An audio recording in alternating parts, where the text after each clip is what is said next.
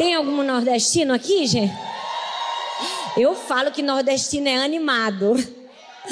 Por isso que antes de pregar eu falo logo, vocês vão me ajudar a pregar, vão ou não vão? Porque eu falo, olha assim, olha, Deus criou o nordestino depois que Adão e Eva pecou. Que ele ficou tão triste, tão triste, que ele disse assim: Eu preciso fazer uma coisa para me alegrar. Aí ele fez a gente. Na verdade, ele fez todas nós. Tô brincando, ele fez todas nós brasileiras. E as americanas também, porque pode ter alguma aqui também, né? E as mulheres, enfim, Deus. Amém. Porque a gente tá numa geração tão mimimi que nós. Glória, Thalita, vamos voltar. Gente, uma alegria, sempre um prazer, sempre uma honra estar aqui com vocês. Hoje de uma maneira muito especial. É, eu creio, eu creio algo muito especial para essa noite. Eu tenho sentido Deus falar fortemente ao meu coração. É, a Ruane, quando me falou né, do culto Shine, e ela me falou que vocês estão estudando esse ano sobre profundidade. Uau, na hora o Espírito Santo já havia direcionado o meu coração para uma palavra que está queimando aqui no meu coração. E eu tenho sido impelida a ministrar e a ensinar sobre isso, sobre o que existe por trás do sofrimento, a significância por trás das aflições da nossa vida.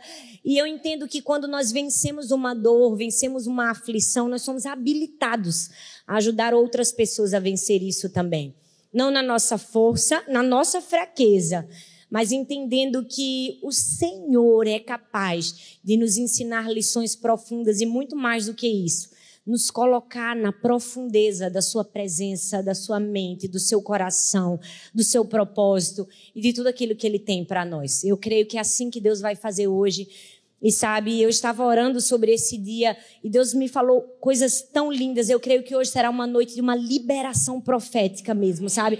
Eu creio que hoje vai ser uma noite de liberdade. Vai ser uma noite de sair da caverna, literalmente. Esse é o tema da minha ministração, sair da caverna. Porque eu entendo que as cavernas da nossa vida que nós enfrentamos, elas nos dão profundidade dores, lutas, aflições, injustiças, problemas, dificuldades, todas elas nos levam a mergulhar mais fundo, nos levam a ir num lugar que a gente ainda não havia acessado em Deus. Então, a primeira palavra que eu quero trazer para você hoje, não importa em que lugar que você esteja, ou se você já entrou na caverna, tá no começo, tá no meio, tá no fim. A caverna é pequena, é grande, porque a gente sabe que existem vários tipos de caverna eu creio que Deus vai te fazer sair de uma maneira diferente. Sabe, eu não sei se você já foi em alguma caverna, literalmente, mas eu tentei puxar na minha memória se eu já tinha entrado em alguma caverna. E eu lembrei que quando eu era adolescente, assim, pouco tempo atrás, quase nada.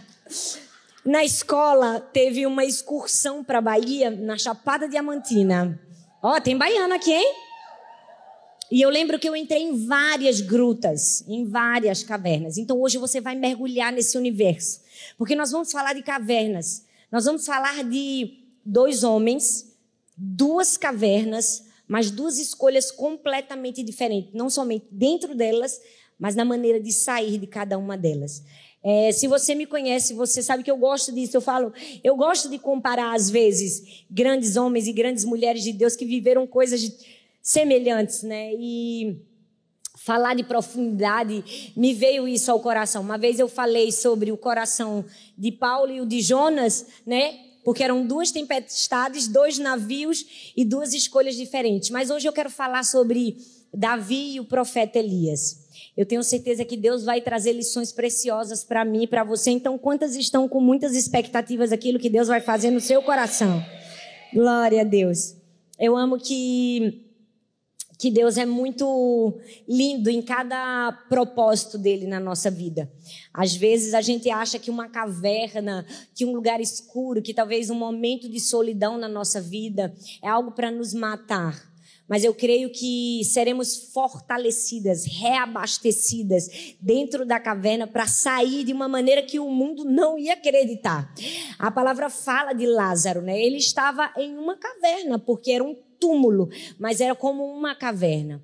E as pessoas colocaram uma pedra ali. Talvez você se vê em uma caverna. Talvez você não mostre isso para ninguém. Você está sofrendo por dentro, você se sente talvez morta espiritualmente, morta emocionalmente, morta nos seus relacionamentos. Você até colocou uma pedra, mas hoje Deus vai dizer como ele disse há milhares de anos atrás, tire a pedra, remova a pedra, saia da caverna, porque esse é o meu destino profético para você em Deus. Então hoje nós vamos né? Temos até uma caverna aqui, adaptada, uma caverna americana. Literalmente. Mas nós vamos sair dessa caverna, amém, gente? Porque um dos maiores princípios de uma caverna é, sobretudo, ter uma entrada para que você possa acessar. Mas não apenas para que você possa acessar, mas que você saia também. E eu comecei a pesquisar em algumas curiosidades sobre cavernas e eu descobri que uma das mais profundas que existem está na, na Geórgia, eu acho. E essa caverna tem mais de 2 mil metros quadrados de profundidade. Mais de, acho que, seis torres Eiffel empilhadas, uma por cima da outra. E um ucraniano que conseguiu descer o mais profundo que se podia descer nessa caverna. E aí, vendo as curiosidades para ver se Deus me falava alguma coisa, eu pensei: quem como que nós iríamos saber que essa é a caverna mais profunda da terra? Como a gente poderia saber que Deus, na sua grandiosidade, fez uma caverna com mais de dois mil metros quadrados se um corajoso não decidisse entrar, mas, sobretudo, sair para contar a notícia?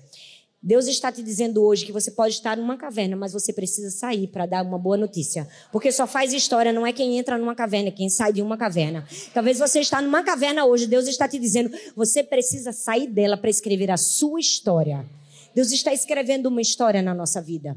Nós somos um testemunho vivo.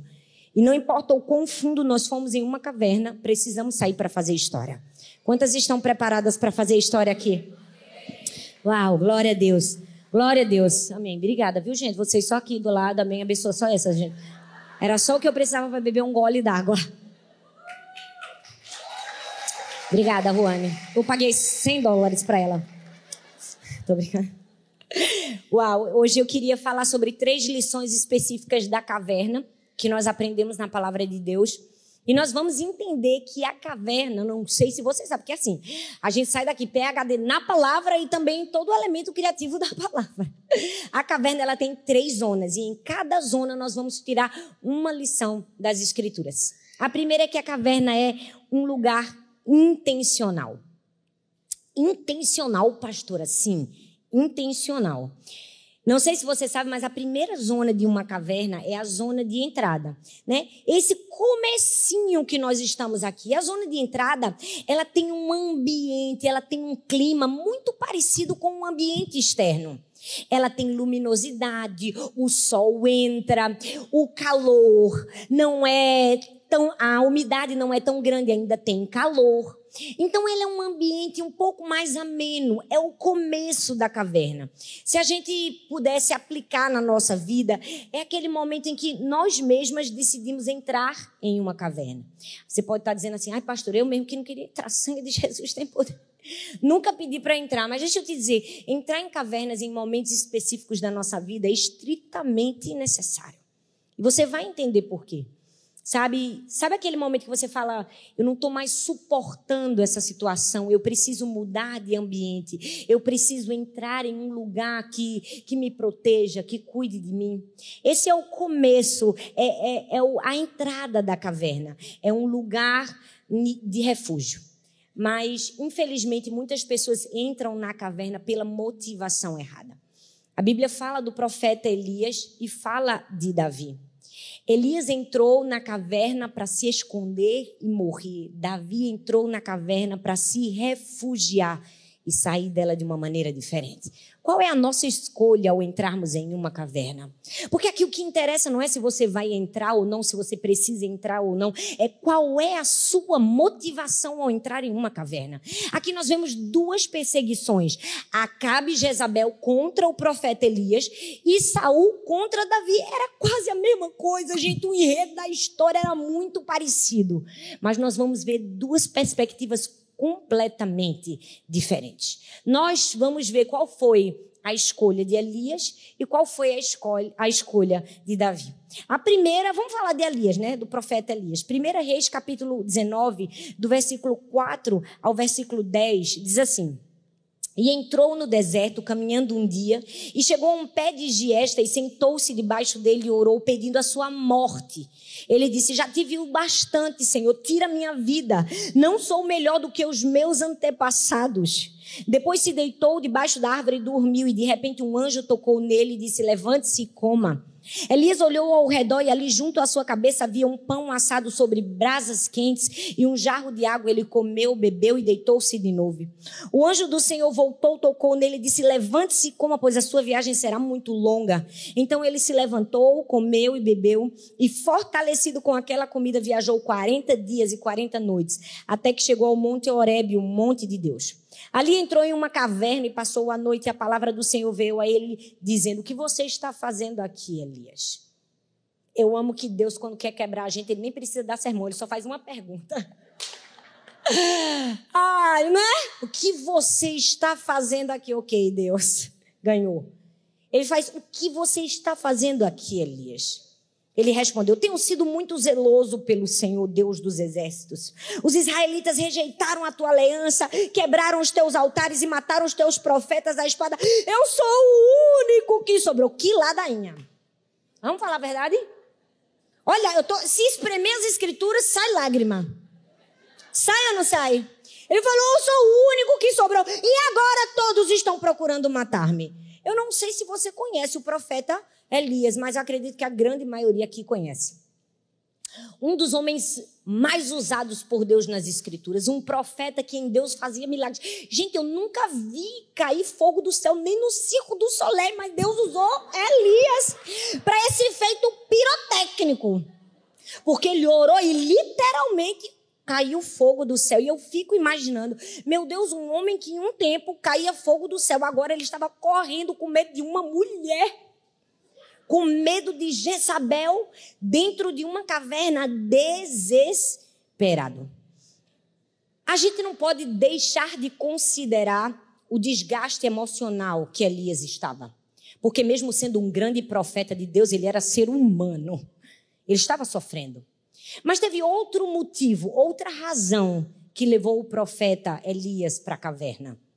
Um motivo que muitas vezes não percebemos, e às vezes a gente querendo ser muito legal com Elias, a gente nem atribui isso a ele, mas o orgulho levou Elias para a caverna. Eu quero que você pare comigo e pense o que é que tem te levado para a caverna. Não sei se você está entendendo onde eu quero chegar, mas quando eu te falei que a caverna é intencional, você precisa alinhar o seu coração e dizer: como eu fui parar na caverna e por que eu estou aqui? Porque eu imagino que no seu coração o desejo de Elias era que Acabe Jezabel reconhecesse que Deus era o único verdadeiro.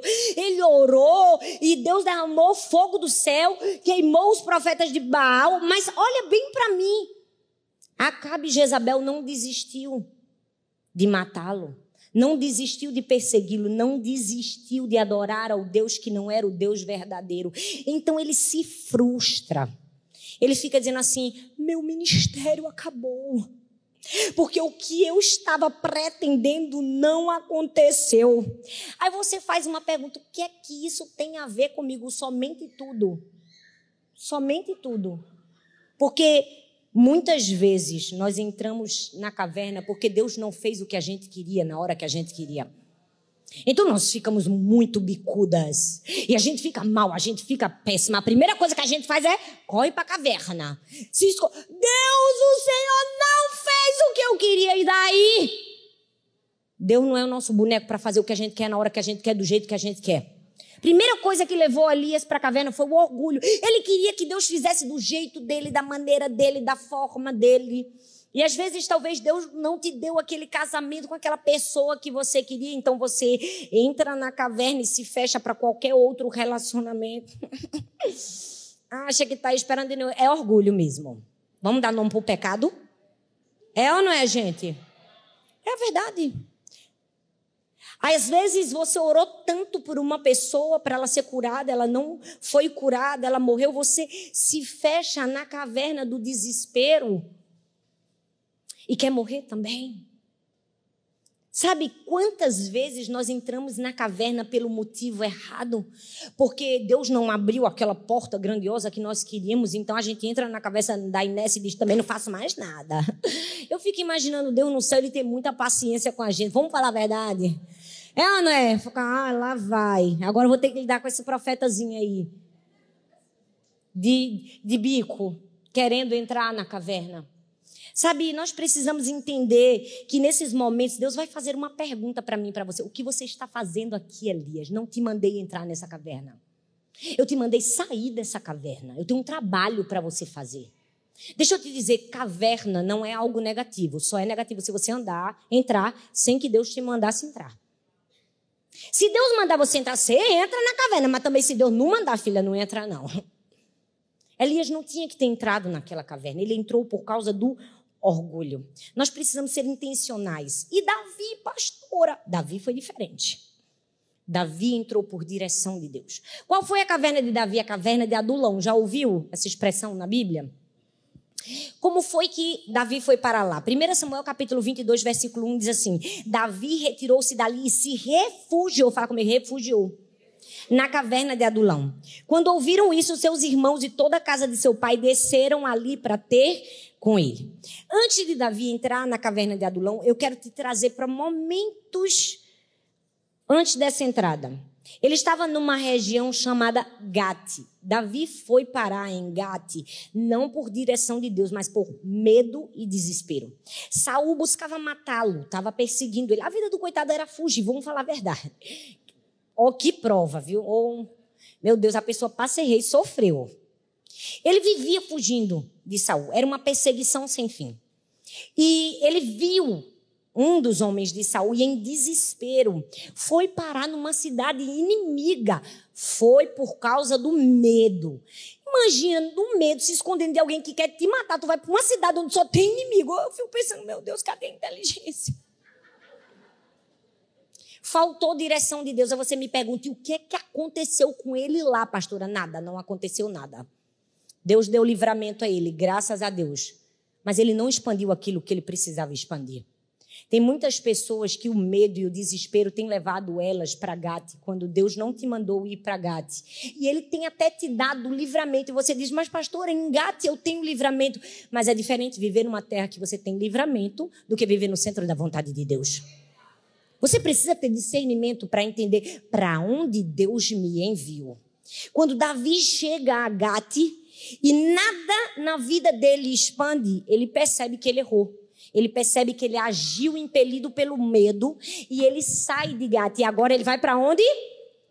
Ele vai para onde, gente? Agora ele vai para uma direção de Deus. Ele vai para a caverna de Adulão. Nós precisamos entender que a nossa vida precisa ser controlada e dirigida por Deus, gente. A gente não tem que viver de livramento, a gente tem que viver de direção.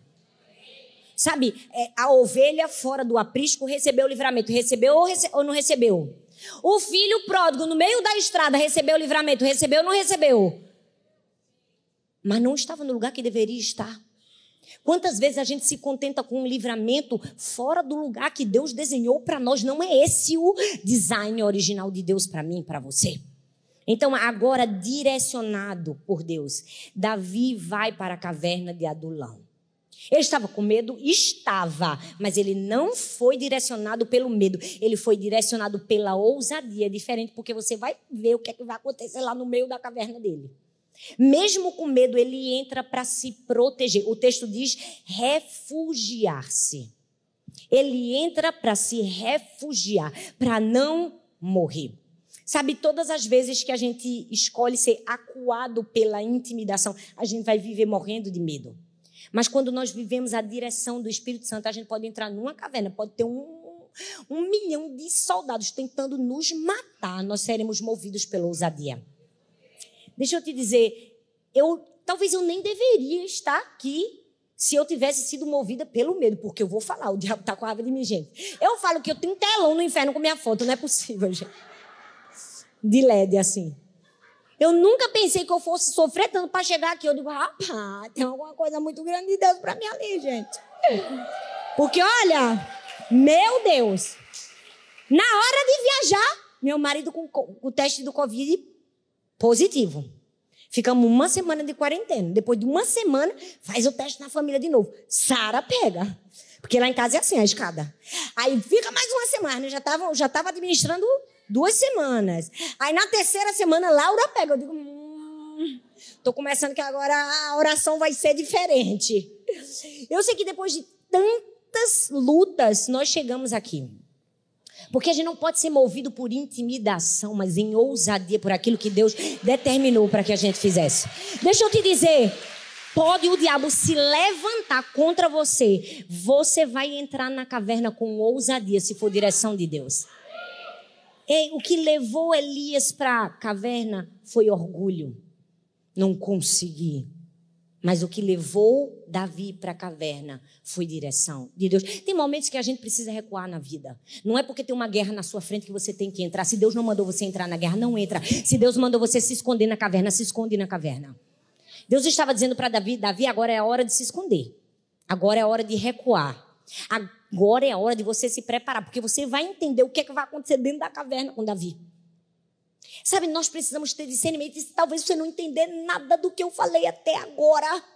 Se tem algo que eu possa explicar para você entender a diferença de Elias e de Davi na caverna, é Elias entrou por ressentimento daquilo que Deus não fez. Davi entrou por esperança daquilo que Deus faria. Ei, não entra na caverna ressentido porque Deus não fez algo na sua vida. Entra na caverna com esperança porque Deus vai fazer algo na sua vida. Você entende a diferença? Olha para a mulher que está só lá, saculeja ela assim, ó. Como diz o nordestino, e fala: entra na caverna com esperança do que Deus vai fazer na sua vida. Ei, todo ressentimento, mimimi, porque Deus não fez. Não, a gente tem que entrar na caverna com esperança. É por isso que eu falo de intencionalidade. Eu posso até trocar a palavra intencional para proposital. Eu gosto de dizer que a gente tem que entrar de propósito e cheia de propósito tudo na nossa vida tem que ser movido por propósito. Davi nos ensinou a agir com intencionalidade. Ele precisava se fortalecer para vencer uma guerra adiante. Seja intencional. Qual a tua motivação entrar numa caverna? Eu estou na caverna porque tem umas pessoas que sangue de Jesus tem poder. Parece que ela passa a vida toda numa caverna. porque eu tô no... Você pergunta, irmã, como é que você está? Estou numa caverna. Tá bom. Eu falo, não sai nunca dessa caverna, gente. Tem um buraco na frente, é para entrar, mas também pode sair, né? Em nome de Jesus. Não, que tem gente que fica eternamente numa prova. Eu falo, gente, não é normal. O caverna é um lugar de passagem. A gente entra, cresce, aprofunda e sai. Uma vez eu vi uma história de, uma, de um irmão, toda vez no fim do culto, chegava, pastor, fazer, pastor, faça uma oração aqui na minha cabeça, pastor, estou todo enteado, estou todo enteado, minha vida toda complicada. Aí o pastor orava no fim do culto. Vinha um pregador de fora, pastor, aqui na minha cabeça, estou todo enteado, estou todo enteado, minha vida deu complicada. Eu sei que depois de tanto pedir a mesma oração, teve uma hora que o pastor não aguentou. Ele, pastor, faça uma oração aqui na minha cabeça, estou todo enteado, estou todo enteado. O pastor tirou o sapato, pá, na cabeça dele. Pastor, eu matei a aranha. Ei, hoje Deus vai matar a aranha. Porque não é normal você ver para sempre enteado. Para sempre, eternamente, no sofrimento. Para sempre, eternamente na caverna. Ei! Caverna tem que ter intencionalidade. Amém, gente? Segunda lição que a gente aprende. Além de entender que a caverna é um lugar de intencionalidade, é entender que a caverna é um lugar de adoração. É, nessas horas ah, o aleluia tinha que ser com mais força. Que tem gente que tá dizendo assim, essa pastora veio para bater. Calma, eu mordo, depois eu assopro. Porque caverna é um lugar de adoração. Você vai, a gente vai sair da primeira zona, né? Que é aquela primeira parte que está no começo da caverna, ainda tem incidência de sol. A segunda zona da caverna é chamada a zona da penumbra. Aí já começa a ficar mais escuro, a incidência é pequena, a umidade já está maior. Você não consegue enxergar muito bem. Às vezes na nossa vida a gente está em fases como essa. A gente não está enxergando, a gente não está compreendendo, a gente não está entendendo. Deixa eu te dizer, em momentos como esse, a maior lição que a gente precisa aprender é que quando a gente não enxerga nada, a adoração traz a luz que nós precisamos para enxergar. Caverna é um lugar de adoração. Se tem uma coisa que não dá para ficar indiferente na palavra de Deus, é o poder que é movido das mãos de Deus através da adoração. Eu fico impressionada e quem gosta de ouvir meu sermão sabe. Eu falo, gente, que a gente não precisa de Netflix, a gente não precisa de Prime Video, a gente não precisa nada. A gente só precisa da Bíblia, porque são as histórias mais cinematográficas da face da terra. É ou não é, gente? Vamos falar a verdade, gente, Deus é maravilhoso. Eu falo, não precisa, só ler a Bíblia. Porque eu falo, um Deus que junta um povo no meio do auge da guerra. Baixa todo mundo as armas e vamos todo mundo cantar. Eu não sei você, mas se eu tivesse numa guerra, um camarada com arma na minha cabeça, eu não queria participar do The Voice, não. Ia? Eu não. Já pensava, você querer matar você, canta todo mundo agora. Mas isso está na Bíblia. Era assim que se vencia as guerras. Vai ler, vai lembrar aí ó, de Josué, de Gideão e dos 300.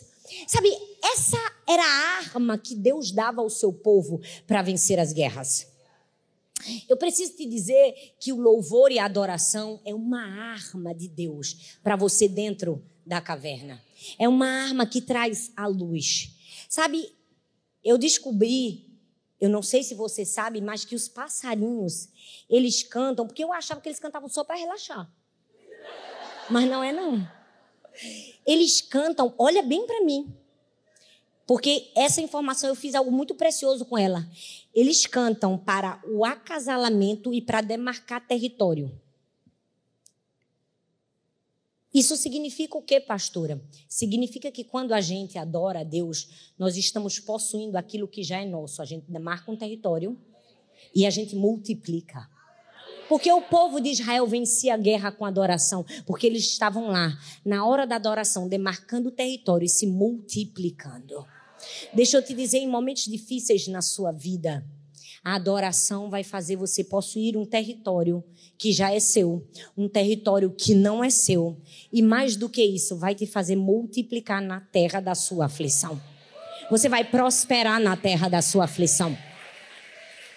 Não despreze sua dor, não despreze sua lágrima, não despreze seu louvor, não despreze a sua adoração.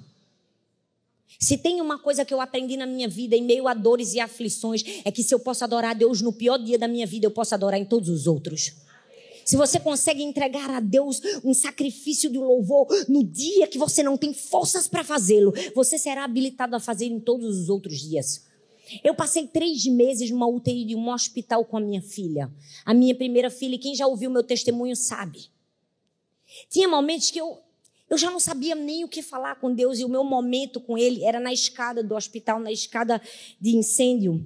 Eu queria ficar só e eu ficava ali naquela escada. Eu estava escrevendo esses dias e me lembrando quantas vezes eu ficava só cantando, cantando, cantando, porque eu dizia: Deus, não tenho mais nada que eu possa fazer que não seja adorar o Teu nome.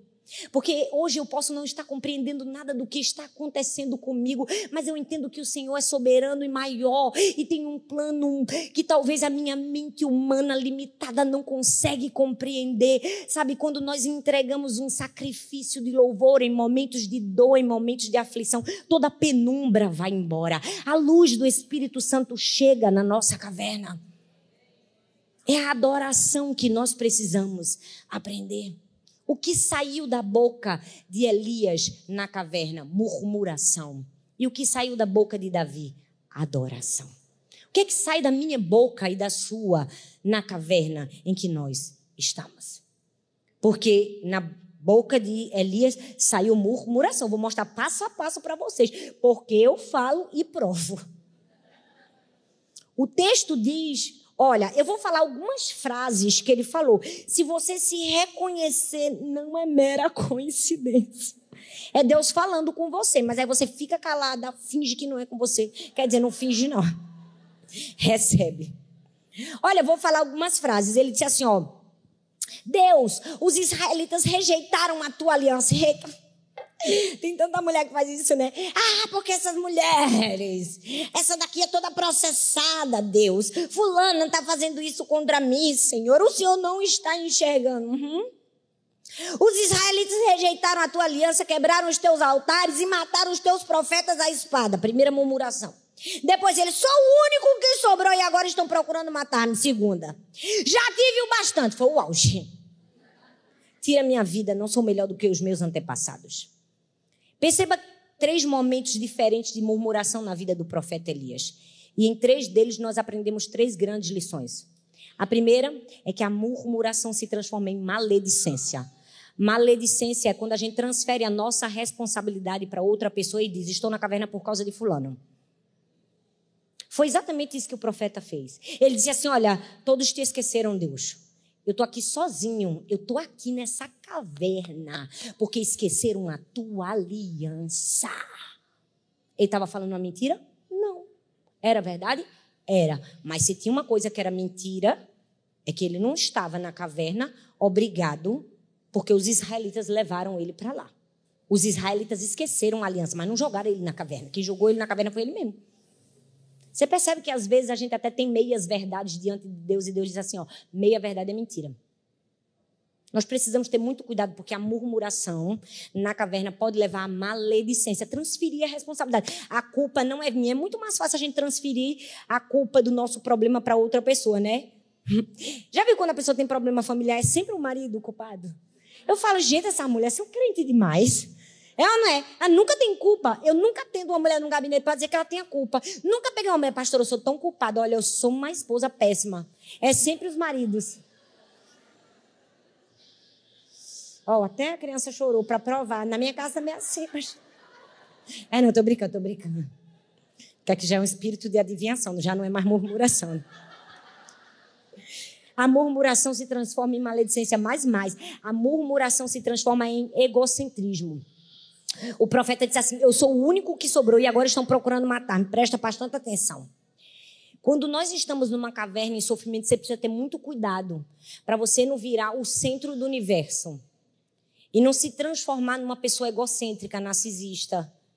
Porque ele disse assim: Ó, sou o único que sobrou. Eu, oi, Sol, todos os planetas girando ao teu redor? Porque tem gente que dá vontade de dizer: É o Sol, querida. É o Sol. É o Sol. Ela acha que todo mundo está girando ao redor dela. Só ela tem problema. Não já viu uma pessoa assim? Elias era o único que tinha sobrado, gente. Era, você não está lendo a Bíblia não, gente. Era, gente. Então fala com vontade. Não!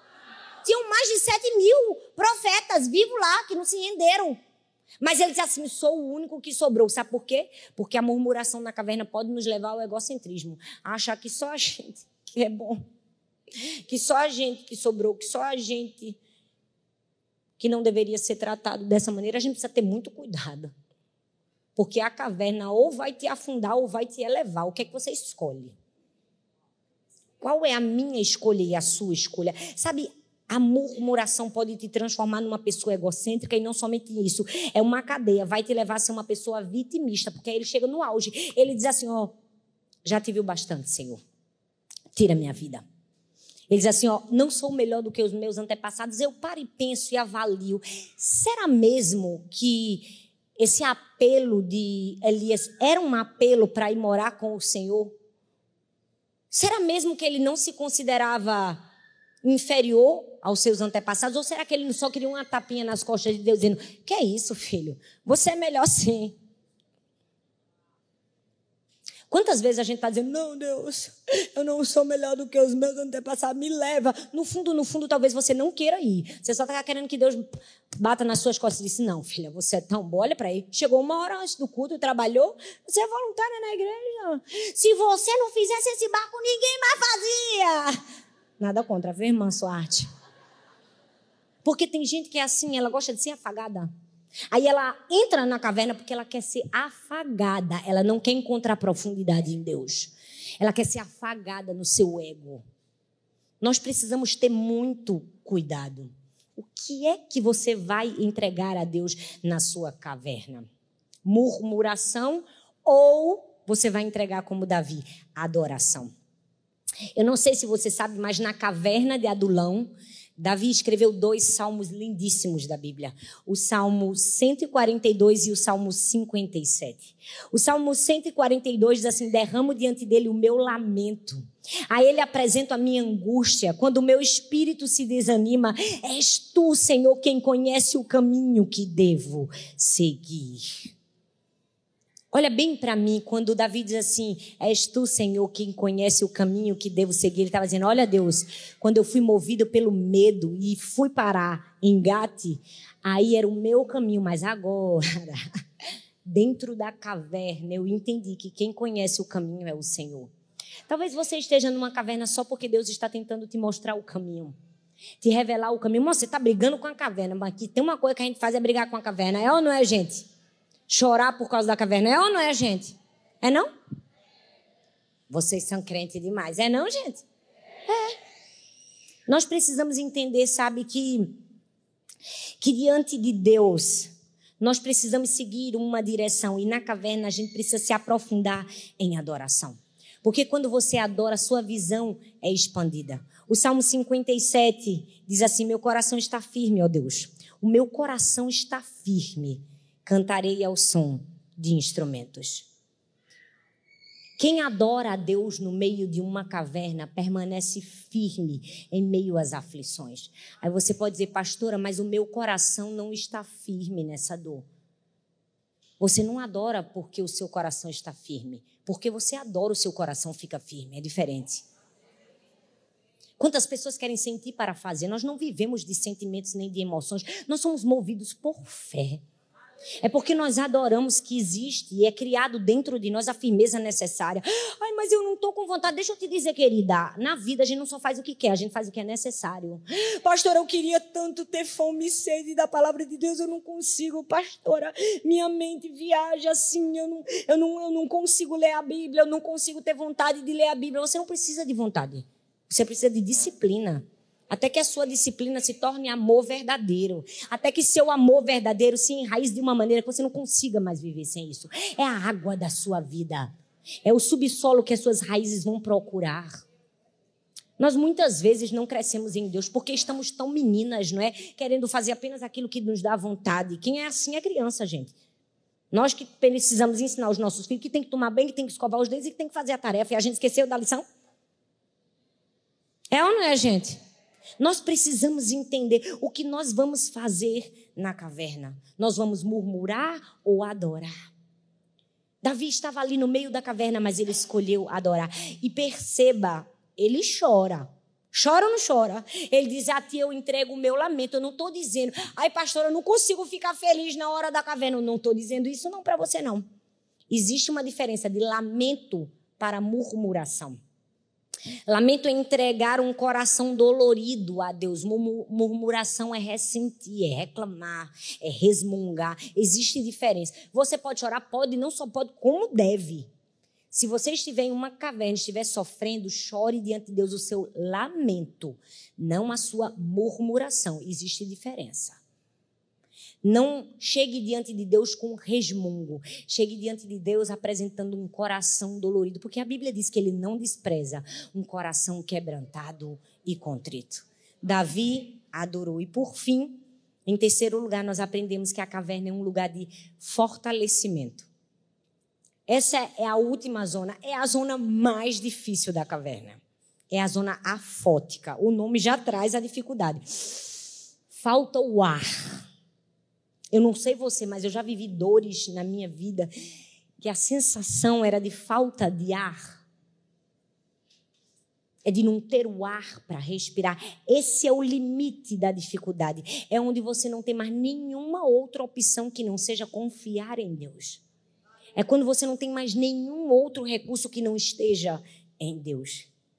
E o que foi que Elias fez? Ele desistiu ele disse assim: Já tive o bastante, Senhor. Tira a minha vida.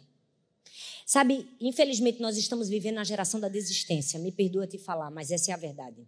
Hoje as pessoas se des, desistem de tudo por, com tanta facilidade. É, é a sociedade moderna líquida. Sabe, quebrou, não conserta, desiste.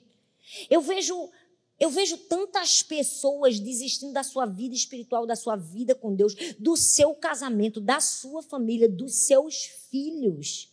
Não, nós precisamos dar um destino diferente às cavernas que nós entramos. Nós precisamos fazer diferente, porque nós não somos a geração da desistência. Deus está nos levantando como mulheres cheias do Espírito Santo para dizer assim: rapaz, o diabo vai tentar uma vez, duas, três, cinco, dez, quinze, vinte. Quantas vezes forem necessárias, mas a minha perseverança não está alicerçada nas dificuldades que ele coloca na minha frente, mas no meu Deus e na possibilidade que ele me dá de sair da minha caverna. Sabe, Elias desistiu na caverna. E será que nós não estamos como Elias, desistindo de um sonho, desistindo de um propósito? Nós precisamos ser a geração da perseverança. Aí quando ele diz assim, tá bom, Deus, não quero. Gente, eu amo que Deus é especialista em dar um fora gospel na gente. Porque, olha, Deus é muito bom. Ele é pai, eu prego muito sobre isso, vocês sabem. Ele bota a gente no colo, deixa a gente chorar, dá beijo, alisa a cabeça. Mas quando ele quer bater, ele bate com força, igual ele está batendo a gente hoje. É ou não é? Sabe o que ele falou para Elias quando Elias disse assim: Quero desistir? Ele tinha todas as razões. Elias não estava errado, não, gente. Elias estava coberto de razão. Às vezes a gente está coberto de razão, mas só porque a gente está fazendo do jeito errado, Deus diz: Está errado. Ela diz assim: quero desistir. Aí Deus olha para ele e faz: como? Eu não estou entendendo. Eu não te dei essa opção, meu querido. Levante-se, coma, que você vai trabalhar. Aí ele faz assim: ó, ó 1 Reis 19, do 15 ao 18. O Senhor disse assim: volte pelo caminho. É um fora. Camarada que queria ir para o céu, ele disse, para o céu nada, filho. Volta pelo caminho de onde você veio, vá para o deserto de Damasco, ainda mandou ir para o deserto. Chegando lá, olha o que você vai fazer, olha a sequência.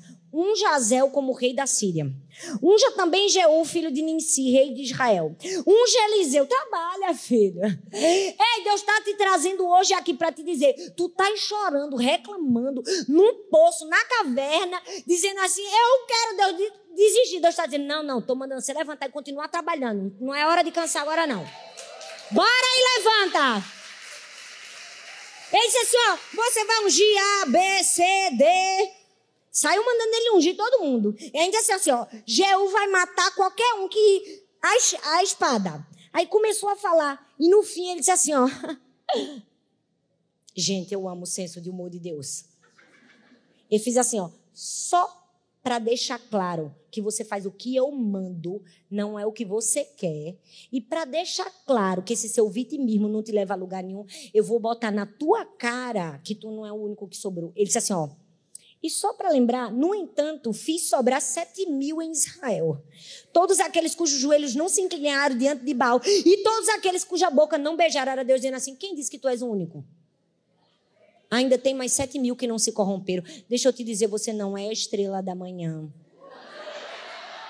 Não é só você que está sofrendo. Você não é o sol que todos os planetas precisam de. Mas a minha amiga não estava comigo no pior momento. Você falou que era o pior momento? Porque tem gente que gosta que os outros adivinhem que ela está passando uma situação difícil. Ela não fala, ela ainda quer que a pessoa chegue na casa dela com um pedaço de bolo, quando ela nunca nem foi.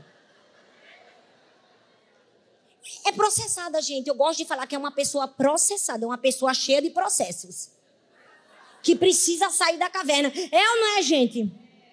Essa foi a resposta de Deus para Elias. Basicamente, Deus estava dando a ele uma nova direção, um novo trabalho. E dizendo assim: Você não vai morrer, não, filho. Quando eu mandei matar ninguém aqui, você vai trabalhar. E mais, ainda confronto a sua realidade. Tudo que você falou aí é mentira. Mas, como eu disse, eu moldo e assopro. Deus também faz isso às vezes com a gente. No fim, o que é que ele diz assim? Mal vou te ajudar, Elias. Deu comida para Elias, deu ou não deu? Foi ou não foi, gente? Deixou entrar uma brisa suave na caverna. Foi ou não foi? Gente, Deus é demais. Diz assim, descansa um pouquinho aí. Quantas vezes eu e você estamos igual a Elias, chorando, esperninhando, morrendo, pedindo para morrer. Deus Dá ali na gente. Depois ele diz assim: calma, vou te ajudar. Como um pouquinho, vai, minha filha. Vou te dar uma brisinha agora. Aí a gente se levanta reabastecido para prosseguir viagem. Por quê? Porque a caverna é um lugar de fortalecimento. E o que foi que Davi fez? Segundo, 1 Samuel 22, verso 2 diz assim: Davi fugiu da cidade de Gate e foi para a caverna de Adulão. Quando seus irmãos e sua família, a família de seu pai, souberam disso, o negócio vai ficar bom agora, gente foram até lá para encontrar. Quem foi encontrar Davi em Adulão? A a família de Davi. Vocês não estão lembrados de alguma coisa, não? Quem era a família de Davi? Quando o profeta quis ungir ele rei, quem foi que se esqueceu dele? Quem foi que se esqueceu dele, gente? O pai! Foi ou não foi? Quem era o rejeitado, coitado, que ficava fedendo a ovelha? Agora a família entrou na caverna para ver ele, mas não entrou em qualquer circunstância, não. Se você estudar o texto anterior, você vai entender que Saul estava com tanta fúria contra Davi para matar ele, que só em uma cidade ele matou todos os sacerdotes que deram comida a Davi. Ou seja, quem ficasse do lado dele, ó, morria. Pastora, e a família foi, mesmo sabendo que corria risco de morte. É porque Deus faz assim. Quem persegue a gente, Deus ainda faz a pessoa reconhecer que Deus estava com a gente. Vai até o nosso lado. Pastora, transforma, transforma. Deus transforma em bênção aquilo que era maldição. Deus transforma em amigo aquilo que era inimigo. Deus transforma em apoiador aquilo que antes vinha para nos destruir. E aí não veio só a família, veio um bando de gente processada. Porque o texto diz que vários homens foram até Davi na caverna dele. E dali saíram os valentes de Davi. Os valentes eram soldados preparados. Era o quê? Endividados. não podia nem ir pro CRI. Podia não. Olha, o texto fala que eram os que se achavam em aperto, os homens e todo. Terminando agora os homens endividados e os amargurados de espírito. Olha bem para mim aqui, ó. Os que se achavam em aperto, endividados e amargurados de espírito, porque para Deus não importa como a gente entrou na caverna, mas importa como a gente vai sair. Davi fez a escolha de sair da maneira certa e fez de um povo que ninguém queria valente. Você pode ficar em pé no seu lugar? Deixa eu te dizer, Deus, gente. Ele fala com a gente da maneira que ele quer, da forma que ele quer. Mas se tem algo que eu aprendi na minha vida, é que eu posso passar por qualquer dor ou aflição da minha vida, eu só não posso ficar longe do meu propósito. Deixa eu te dizer, Deus tem um propósito muito lindo para a minha vida e para a sua vida. Deus tem uma missão para mim e para você. Mas se tem algo que você precisa proteger, é isso. Eu estava meditando na palavra e lembrando. Jesus era amigo de Pedro, era ou não era? Era. Teve um momento que Jesus quis lavar os pés de Pedro e Pedro disse assim: Não, Senhor, meus pés não. Aí Jesus disse assim: Pedro, se você não deixar eu lavar seus pés, você não tem parte comigo. Aí Pedro, não, então lava a cabeça, lava tudo. Pedro era aquele amigo que tinha liberdade para falar com Jesus. Mas tem um momento na vida de Jesus que Pedro diz assim: Não vai para a cruz, não, Jesus. Você não merece, não. O que é que Jesus disse para ele? Arreda daqui da Satanás. Pouco tempo depois, no Getsemane, chega um homem, abraça Jesus, dá um beijo nele e diz: Amigo. Esse homem era um traidor. E Jesus o abraça e diz: Amigo. Olha bem para mim. Jesus, não se distrai não, aqui, olha bem para mim. Jesus chama o amigo de Satanás e o inimigo de amigo. Por quê? Porque o amigo estava tentando tirar ele do propósito, mas o inimigo estava levando ele para o propósito. Pode ser um inimigo, se te levar para o propósito, é teu amigo. Não importa a caverna que você está, quem te levou, quem te jogou, qual foi a aflição, quem que te feriu, que te fez você chegar numa caverna.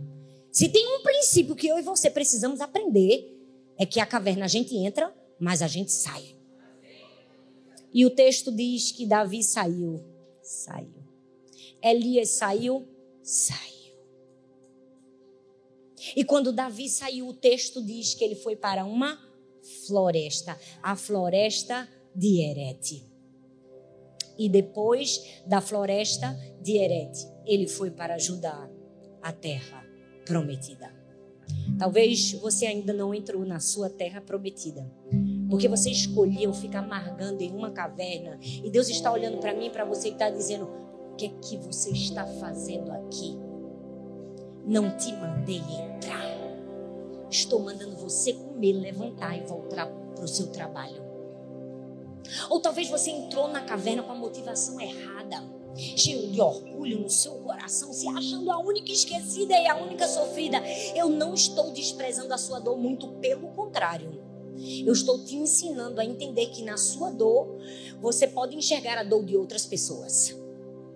Na sua dor você pode encontrar o que a Bíblia chama de compaixão, empatia. Deus está querendo nos melhorar, Ele está querendo nos tratar. E nada na Bíblia é por acaso. A palavra erete, que foi o lugar posterior à ida de Davi, significa, é um, é um verbo no grego chara, significa entalhar, é a mesma coisa de caráter. Às vezes a gente vai entrar numa caverna para Deus tratar o nosso caráter. Mas no fim, Deus tem uma terra prometida para mim para você. Você pode fechar os seus olhos.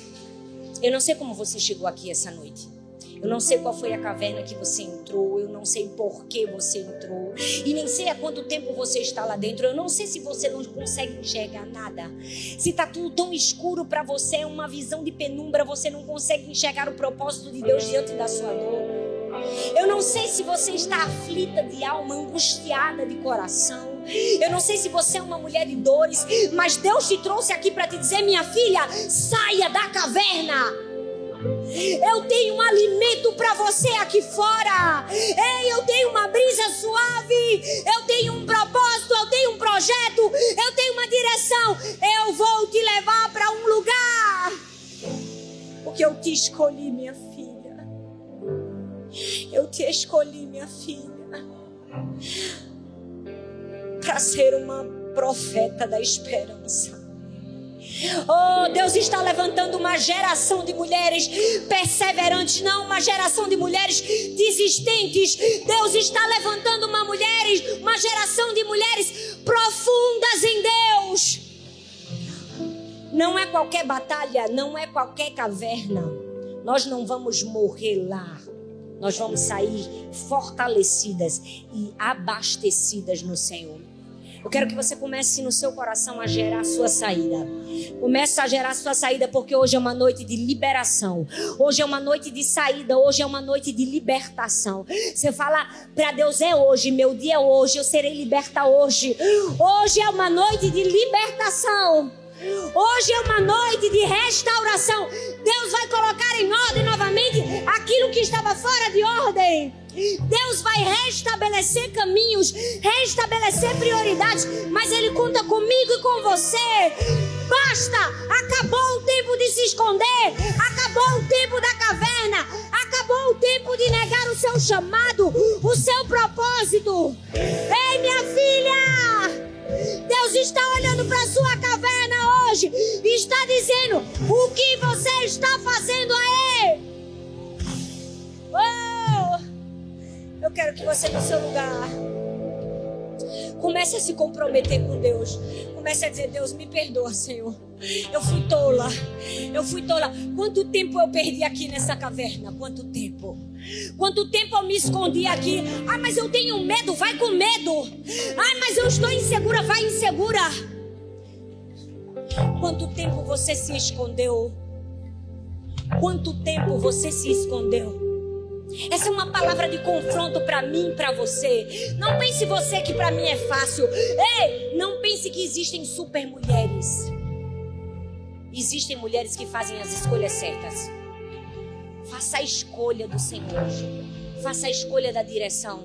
Coloque a mão no seu coração e comece a orar no seu lugar. Comece a orar no seu lugar. Fala, Senhor, me perdoa, Pai. Me perdoa todas as vezes que eu me escondi. Me perdoa todas as vezes que eu murmurei. Me perdoa todas as vezes que eu reclamei, que eu chorei. Sem intenção de mudança, me perdoa, Senhor. Eu quero me comprometer com o Senhor. Eu quero sair dessa caverna.